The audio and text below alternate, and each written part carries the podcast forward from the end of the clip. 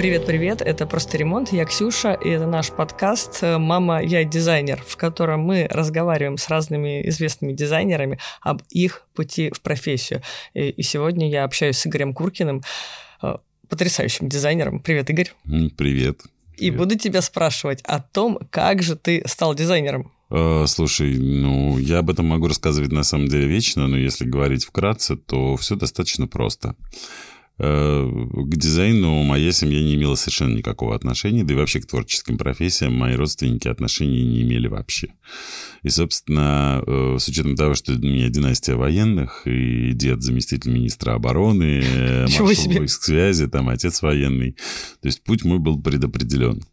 Но, То есть ты военный изначально? Э, да, но не без паршивой овцы это называется. То есть вот как бы я у них, видимо, не получился, и все они такие как бы очень вот правильные военные, а я совершенно пацифист, и, в общем, в армию абсолютно не хотел, причем не хотел с точки зрения вот именно своих пацифистских убеждений. Поэтому вовремя сбежал от этого дела и э, пошел учиться, куда взяли. Вот, а взяли учиться на экономиста в Московский автомобильно-дорожный институт. Но времена были тяжелые, нужно было как-то зарабатывать, нужно было что-то делать. Это, собственно, конец 90-х годов прям самое начало 2000-х. Ну и, как все нормальные люди, я пошел работать на рынок. Вот, я успешно, удачно торговал, я считаю. Ну, как бы наторговал себе там на первую квартиру, потом наторговал себе на дом. Чем ты торговал? А, ой, чем я только не торговал. Слушай, это были и колготки, и носки, и женские плессированные юбки, которые То есть ничего, не имеющего никакого отношения к дизайну? Совершенно нет, абсолютно. То есть это был такой очень, это был очень, очень смешной период, период, когда мне все время было холодно, потому что, ну, как бы это были вот холодные уличные палатки лужников. А, то есть ты прям сам торговал? Да, конечно, в том числе. То есть я сам торговал. То есть это всю эту историю, понимаешь, с примерками там штанов на картонках в 30-градусный мороз, я это все прекрасно прошел, причем я знаю это изнутри и с обратной стороны. То есть не со стороны человека покупающего, а со стороны человека продающего. Вот, э, я помню эти ноги в газеты завернутые для того, чтобы не было холодно, потому что носки не спасали. Спасали валенки и несколько слоев газеты, полиэтиленовый пакет надетый сверху для того, чтобы вот было потеплее. Вот, и это все очень хорошо помню. Между делом я успевал учиться на дневном отделении. На экономиста. Вот, на экономиста, на экономическом факультете. И, собственно, ну и вот там заработал на первую квартиру, потом э, вот на дом и, собственно, стал делать. Э, сделал для себя и сделал, видимо, так хорошо, что мои какие-то друзья и знакомые стали спрашивать у меня советы, а как же делать им. Вот. Я отдавал там какие-то остатки плитки там, от своего ремонта, раздавал ценные советы, где что купить. А, и потом оказалось, что ценные советы раздавал тоже хорошо, э, потому что, ну, как бы у всех все получалось очень здорово. А, здорово получалось. В общем, какие-то знакомые моих знакомых уже ко мне стали обращаться. И когда я понял, что э, ну, на советы у меня уходит очень много времени, эти советы у меня, собственно, отбирают мое, мое время от основной работы. А кем ты тогда работал? Все так же на рынке? Ну, или... как бы да, я продолжал. То есть у меня уже был свой бизнес, то есть институт закончился, там у меня была какая-то такая небольшая компания, которая что-то выпускала, причем не что-то, а шубы. А, то есть ты уже от... Да, у меня... Уже не сам, э, уже не сам, сам торговал? Бы, у, меня там, у меня там уже торговали, как бы, и это был пошив, то есть это были цеха, это было прям целое производство, причем не в России. А, то есть вот, ты развил да, свой э, палаточный бизнес. Конечно, я развил свой палаточный бизнес, он превратился в такое вот меховое производство, вот, и в том числе и в сеть магазинов там, и в том числе там в целую сеть оптовиков. А, а люди мне звонят и, понимаешь, отвлекают меня от зарабатывания денег. А, ну, и я ляпнул, типа, заплатите. Вот. Мне тут же задали логичный вопрос, а сколько заплатить? Ну, а что я логично ответил, не знаю. Вот. И вот, значит, первый раз мне заплатили, заплатили как-то очень так хорошо. То есть, ну, никто не отказался, то есть, мне сказали, да, хорошо, надо заплатить, заплатим. Вот. И как-то так приятно заплатили, что мне показалось, ну, а черт, как бы этим А, наверное, жить. заплатили приятно, потому что понимали, что ты уже человек, который много зарабатывает, и тебе уже не, к тебе уже не придешь как девочки-студентки, типа там, на тебе сникерс сделай. Э, ну, наверное, я думаю, слушай, в том числе, потому что, ну, я всегда производил достаточно респектабельное впечатление. Со своим бизнесом из да, собственно, тех людей, которые, которым я вот советовал тоже. Эм, ну, это, знаешь, это как э, приглашать какой-то богатый родственник в гости, понимаешь? И ты тут голову ломаешь, что ему принести для того, чтобы не опозориться. Вот примерно так же и ко мне, видимо, в тот момент приходили. И ты знаешь, самое смешное, эм, вообще идея э, о том, что мне хочется заниматься дизайном, она у меня появилась даже не из-за того, что я там кому-то что-то советовал. А из-за того, что я познакомился, мы с тобой вот только что перед нашим общением mm-hmm. на микрофон стали говорить про Аню Эрман, которую, вот, у которой ты недавно брала интервью. Я познакомился с Эрман, она пришла у меня шубу покупать. Вот. Я познакомился с Эрман, до этого я ее уже там видел в каких-то телевизионных программах, где-то она снималась. И э, я не могу сказать, что Анин стиль мне вот абсолютно импонирует, это абсолютно мое. А, ну, это, это в первую очередь абсолютно ее. Ну, это логично. Да, это абсолютно ее в первую очередь. А, но при этом мне было невероятно приятно с ней общаться, просто чисто по-человечески. Ну, она очень приятный человек. Да, то есть я всегда говорил, тот человек, после общения с которым у меня отрастают крылья снова, да, и вот я могу спокойно летать. То есть на меня, вот раз в полгода я могу и позвонить, она меня подзарядит, и я полгода живу. А, Причем она может подзарядить такой очень правильной творческой энергией. Мало того, она может дать какой-то очень правильный творческий совет. А, или вообще сказать что-то очень отвлеченное, что будет иметь влияние на твою дальнейшую жизнь. Ой, абсолютно с тобой согласна. У меня последний раз, извини, отвлекусь, была ситуация, я была в какой-то там депрессии и своей, и рабочей, и всего на свете. Вот. И как-то мы с ней там созванивались по какому-то другому поводу, и она мне просто какой-то фразой, слушай, да ты крута, у тебя синие волосы, у тебя это, это, и все. Я я прям чувствую, блин, да действительно крута, у меня в конце концов синие волосы. Именно вот. так, так и, и прямо ты чувствуешь, ты заряжаешься. Конечно, то есть она, она сама не понимает, как бы, что в некоторых, в некоторых моментах она, я не знаю, как это назвать, волшебница, ведьма, там еще что-то. Ну, в общем, ведьма. Вот. И вот ведьма Эрман, э, просто встретившись на моем жизненном пути, дала мне понять, что, ну, наверное, как бы эта встреча не случайная. Вот. И я начал развиваться в этом направлении. Слава богу, у меня к тому моменту уже были люди, которые ко мне обращались и готовы были заплатить мне деньги для того, чтобы я вел их проекты от начала до конца, вот, оформлял их жилье. Эм, я очень долгое время себя не называл дизайнером, я очень долгое время называл себя декоратором. В принципе, по, наверное, лет пять или шесть назад я только начал называть себя дизайнером, не стыдясь этого в свой адрес. Ну, потому что вот взрослые товарищи мне объяснили, что, ну, как бы это действительно называется именно так то, что, то, чем я занимаюсь. Ну, а так, в целом, вот, собственно, представляешь, я пришел вообще в профессию без образования. Я пришел в профессию без, ну, специализированного образования, имеется в виду. Я пришел в профессию, не имея каких-то навыков, не имея какой-то базы. То есть, имея только свой собственный жизненный опыт и, собственно, как это называется, стертые коленки. Вот, то есть, ну, вот то, что, те шишки, которые я набил там на своих проектах, да, на, на себе. И вот с этим я пришел. Ну, и, конечно, дальше я стал развиваться развиваться. Понятное дело, что это не был постоянный рост, это был, были периоды и роста, и падений, и, там, и взлетов каких-то. Я набирался опыт, продолжаю набираться его до сих пор. Но в целом это произошло вот так. А ты куда-то ходил потом учиться, когда ты уже понял, что ты когда в этом работаешь, или все так же на опыте, или уже через обмен опытом с коллегами? Раз уж пошел у нас такой откровенный разговор, я сейчас впервые вообще в этом признаюсь, что, собственно, вообще мой путь в профессии, э, ну вот уже в профессиональной жизни, он начался с воровства. Mm. Вот. С воровства каким образом? То есть, ну, понятное дело, я там ничего ни у кого не украл, но эм, я пришел в одну компанию, в которой мне нужно было укомплектоваться. Как сейчас помню, это была компания, которая занималась там производством э, э, сантехнического оборудования, и они не работали напрямую с э, частниками. То есть помимо того, что у тебя должно было быть там юридическое лицо или ИП, ты еще и должен был быть дизайнером с подтвержденным дипломом, да, через, ну вот, благодаря чему ты там мог с ними сотрудничать. А диплома у меня никакого не было. Я на компьютере в фотошопе подделал диплом деталей. С этим поддельным дипломом, значит, я пришел для того, чтобы работать с этой компанией. Да, в дальнейшем я получил образование. Это было курсовое образование не российское, а итальянское. Mm-hmm. В Скола Политехника де Милано у них есть курсы э, специализированные, которые длятся там три месяца. И это тот курс, который э, дал мне возможность работать в предметном дизайне. Mm-hmm. Почему я выбрал это направление, а не интерьерный дизайн? По одной простой причине. Как бы все, что касается интерьерного дизайна, я очень четко под, э, делю полномочия. Я считаю, что дизайнер не имеет права э, э, заниматься стройкой, да, или профессионально оценивать ситуацию вот на строительном этапе, на общестрое, на инженерии. Этим должны заниматься профессиональные люди, которые, собственно, этим занимаются. Дизайнер может что-то откреативить, бывают люди-фантазеры, которые придумывают то, что построить или реализовать нельзя.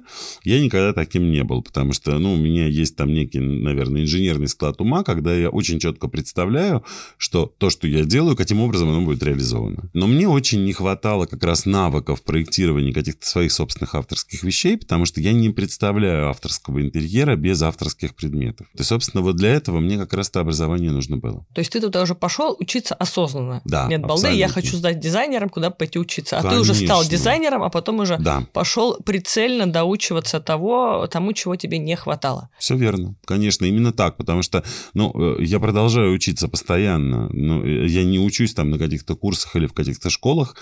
Э, это такое самообразование, но самообразование – это необходимый и бесконечный процесс, которым я занимаюсь просто бесконечно. Ну, мне кажется, это вообще неотделимо от профессии дизайнера, но, может, даже вообще не, от любой профессии, когда ты постоянно находишься в таком состоянии пожирания информации. Конечно, конечно, ты ее постоянно перевариваешь, перемалываешь через себя, там что-то откладывается в голове, что-то ты складываешь в свои базы данных, но при этом ты постоянно пополняешь свой багаж. Свой багаж знаний э, пополнять необходимо просто бесконечно по той простой причине, что мы работаем с материалами, которые регулярно меняются, способы их применения меняются, ну и возможности другие появляются. А вот то, что касается качественного производства вещей, да, качественного производства продукта, который я предлагаю своим заказчикам uh-huh. оплатить, вот я считаю, это должно быть сделано профессионально, поэтому, собственно, это образование мне было нужно. Окей, okay. а есть какие-то вещи, в которых ты переобулся в процессе? То есть вот ты начинал, э, у тебя были какие-то идейности как там, ну, тогда начинающего дизайнера, и вот ты в процессе обмена опытом э, понял, что, типа, слушайте, чуваки, я был неправ. Я так больше не считаю. Ну, может, какие-то мелочи, может, какие-то глобальные вещи. Слушай, в глобальном нет, у меня ничего не изменилось, а вот то, что касается мелочей, конечно, они меняются постоянно. Да начиная с того, что я буквально вот э, там год назад еще совершенно по-другому делал проекты. Вот. Сейчас я делаю проекты иначе. Если там год назад я полностью отказывался от визуализации и шел только к ручной подаче к своим клиентам, то считал, ну, как бы это правильным путем. Ты сам, ты сам э, рисуешь? Сам э, я и сам рисую, делаю скетчи, и я нанимал людей, которые, угу. как бы, ну, делали это прям красиво, потому что, ну, мои мои скетчи, которые я называю почеркушками, их можно было показывать заказчику, но их нельзя было вставлять в проекты. Хотя и этим я тоже баловался. Вот, поэтому я старался всегда, чтобы эта подача была профессиональная. На основе моих почеркушек и, собственно, проектов, которые я делал, профессиональный рисовальщик, вот, делал очень хорошие, качественные скетчи, очень хорошие... Ну, вот, слушай, это очень хороший, прав... да, это очень хороший, правильный подход бизнесмена именно. Ну, а. ты, каким ты являешься ну, изначально. Да, но хотя, ты знаешь, я вот к этому бизнесу вообще не отношусь как к бизнесу. Вот честно, то есть для меня вообще не стоит задача заработать деньги. Вот клянусь. То есть я на некоторые проекты прихожу. Вот сейчас, в частности, у меня там есть один проект, в очень смешном доме с очень скромным бюджетом реализации. А, да, у меня есть определенная моя собственная ставка, ниже которой я не иду работать. Но а, при этом, если мне проект интересен, я готов поступиться там собственным, а, ну, теми материалами, которыми я оперирую в реализации проекта, так как, ну, мне интересно просто с этим проектом поработать. Э, но в целом, я говорю, вот я изменил. Э, я раньше делал полный проект, только потом я отдавал визуализации людям. Uh-huh. Вот сейчас я, в принципе, с визуализации начинаю. То есть после концепции я делаю визуализации, причем это могут быть и 3D, это могут быть и отрисовки, без разницы, в зависимости от того, кому что ближе. А, и только потом начинаю на основе этого строить проект. По крайней мере, маленькие проекты, небольшие по площади помещения, а, удобнее сейчас стало отрабатывать так. А, на начальном этапе я пытался набить проекты максимальным количеством вещей, которые просто лично мне очень нравились, да, и мне казалось, что с ними будет жить невероятно удобно. А сейчас я скорее очищаю проекты от всего наносного и убираю оттуда все лишнее. Вот, для того, чтобы, ну, вот просто лишнего не было. Да, круто. Это такое, на самом деле, достаточно э, сильное изменение подхода. Да, но в основе осталось, э, я считаю, очень правильное лично для меня в основе осталось, остались не мои нереализованные амбиции, mm-hmm. да, а в основе все-таки остались пожелания людей. То есть для меня первично даже не то ТЗ, которое мне заказчики написали. Uh-huh. То есть я и без них знаю, там, сколько им нужно розеток, микроволновок, там, духовок и прочего, прочего, прочего, прочего в рамках там того объекта, с которым я работаю. А, мне очень важно, наверное, плохо звучит, но зато по-честному, залезть в душу и очень понять вообще, чем живут люди, а что для них э, дорого, а что для них недорого, а что для них важно. Э, очень люблю работать для молодых.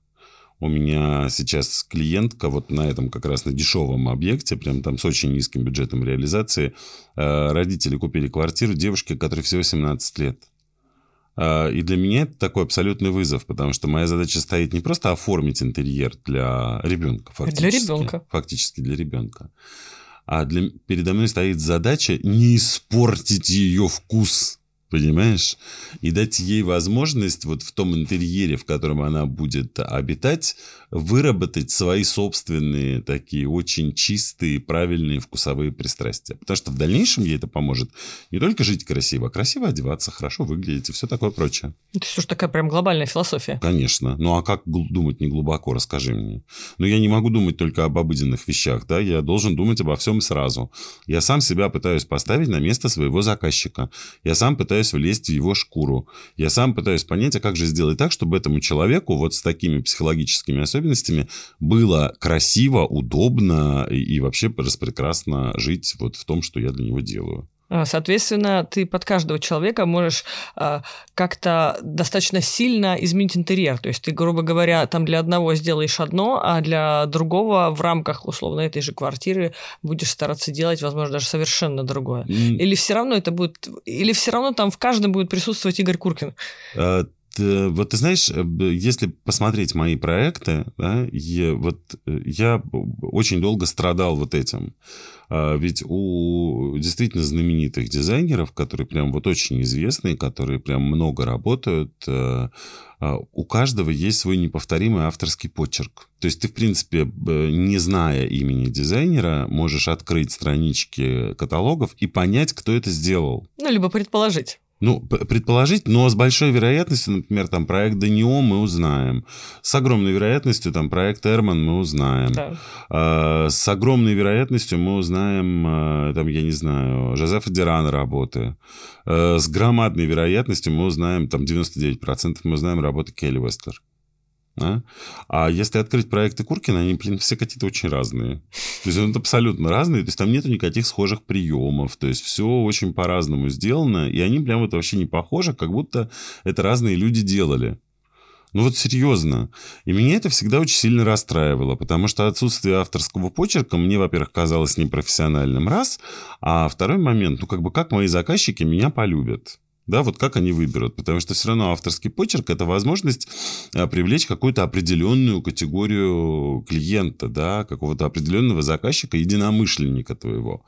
А я тут человек, у которого авторского почерка нет. А потом я понял – что авторский почерк у меня тоже присутствует. Но этот авторский почерк касается не визуальных приемов решения да, интерьера, не цветовой гаммы, не палитры, не каких-то сумасшедшинок в интерьере, а он касается исключительно того, что те интерьеры, которые я делаю, они делаются четко под тот уклад, которым живет человек или семья, проживающий вот в этом пространстве. Ну, это круто. Если говорить о частных интерьерах.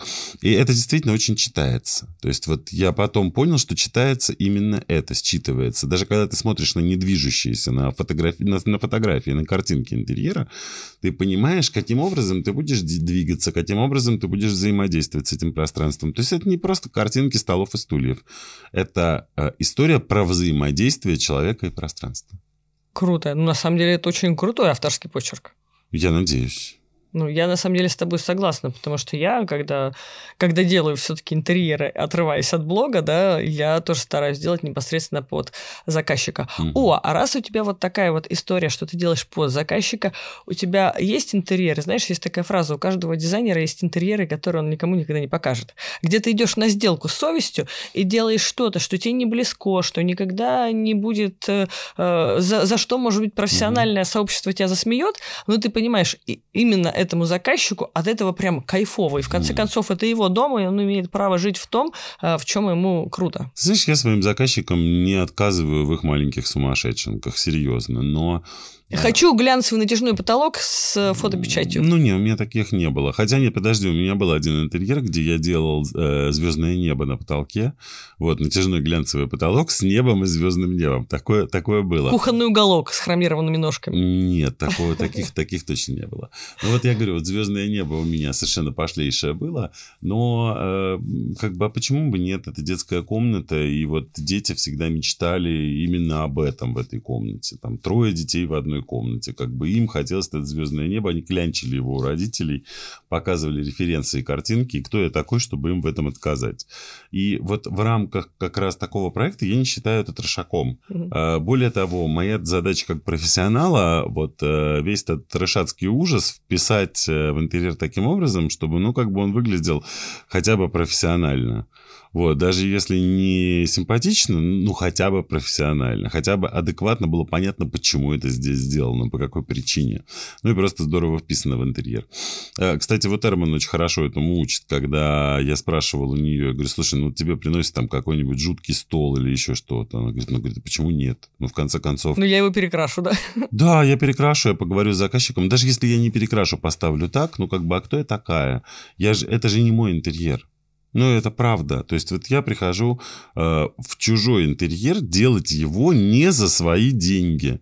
А почему я должен там реализовывать свои собственные амбиции? Я должен делать так, как будет хорошо тому человеку, который будет жить в этом интерьере. Но задача моя – это сделать профессионально и качественно. Вот сделать так, чтобы никому за это не было стыдно. Круто. Что бы ты пожелал э, молодым начинающим или не молодым, но начинающим, в общем, тем, кто хочет сейчас пойти вот в профессию дизайнера? Э, банальный вот, вопрос, вот, но очень Слушай, интересный. вопрос, вопрос, честно, банальный, и за последние, наверное, три месяца мне его задавали уже, наверное, раз 60. Хорошо, давай Подожди, другой нет, вопрос. но при этом это вопрос очень хороший. Вот. И мало того, я всегда на этот вопрос даю один и тот же ответ. То есть, знаешь, я себе напоминаю вот этого такого старого пердуна, который вот да сидит, ладно, вот, вот одно и то же. А, но я считаю, что это не просто э, там оригинальный или правильный ответ это единственный необходимый ответ, и это самое главное условие вообще успеха для любого человека, кто в этой индустрии хочет чего-то добиться. Единственное необходимое условие – быть предельно оригинальным. Mm. Никогда не наступать на горло собственной песни. Никогда не выдавать э, продукт, скопированный у кого-то. То есть даже если тебе жутко нравятся картинки в Пинтересте, это не значит, что их нужно впихнуть в свой проект. По, точнее, это значит, что их нельзя впихивать в свой проект. По той простой причине, что до тебя это кто-то уже сделал. И ты потеряешь свою собственную легкость, свой собственный почерк, свою собственную оригинальность. В итоге попадешь в режим жесточайшей конкуренции с тем, кто это придумал до тебя, сделал сто раз и делает однозначно лучше. И еще сто человек, которые это скопировали. Конечно. И вероятнее всего ты в режиме этой жесткой конкуренции проиграешь либо в деньгах, либо в визуальной части этого проекта. Поэтому придумай то, с чем ты никогда не будешь ни с кем конкурировать. Придумай что-то свое. Вот совсем недавно была очень неприятная история, примерно там месяца два или три назад э, был опубликован проект в одном из э, ведущих журналов. Э, проект хороший, очень симпатичный, очень красивый, но тут же в Фейсбуке одна из дизайнеров выдала визуализации этого проекта и свои претензии к дизайнеру, сфотографировавшему, опубликовавшему, о том, что этот проект был украден и сделан. Вот я уверен на миллион процентов.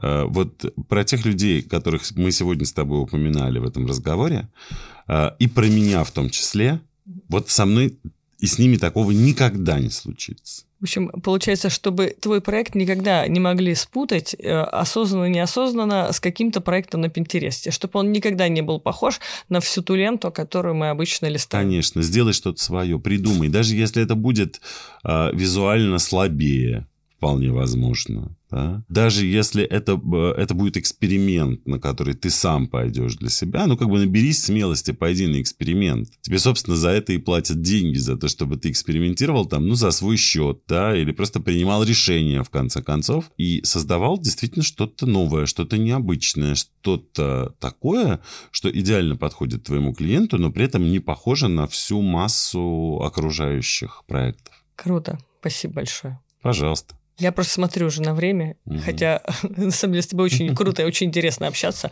Я думаю, э, если что, мы можем записать с тобой еще один выпуск и поговорить еще на какую-нибудь тему. Если будет интересно, продолжим. Очень круто. Спасибо. Все, пожалуйста. Пока-пока. Пока. -пока. Пока.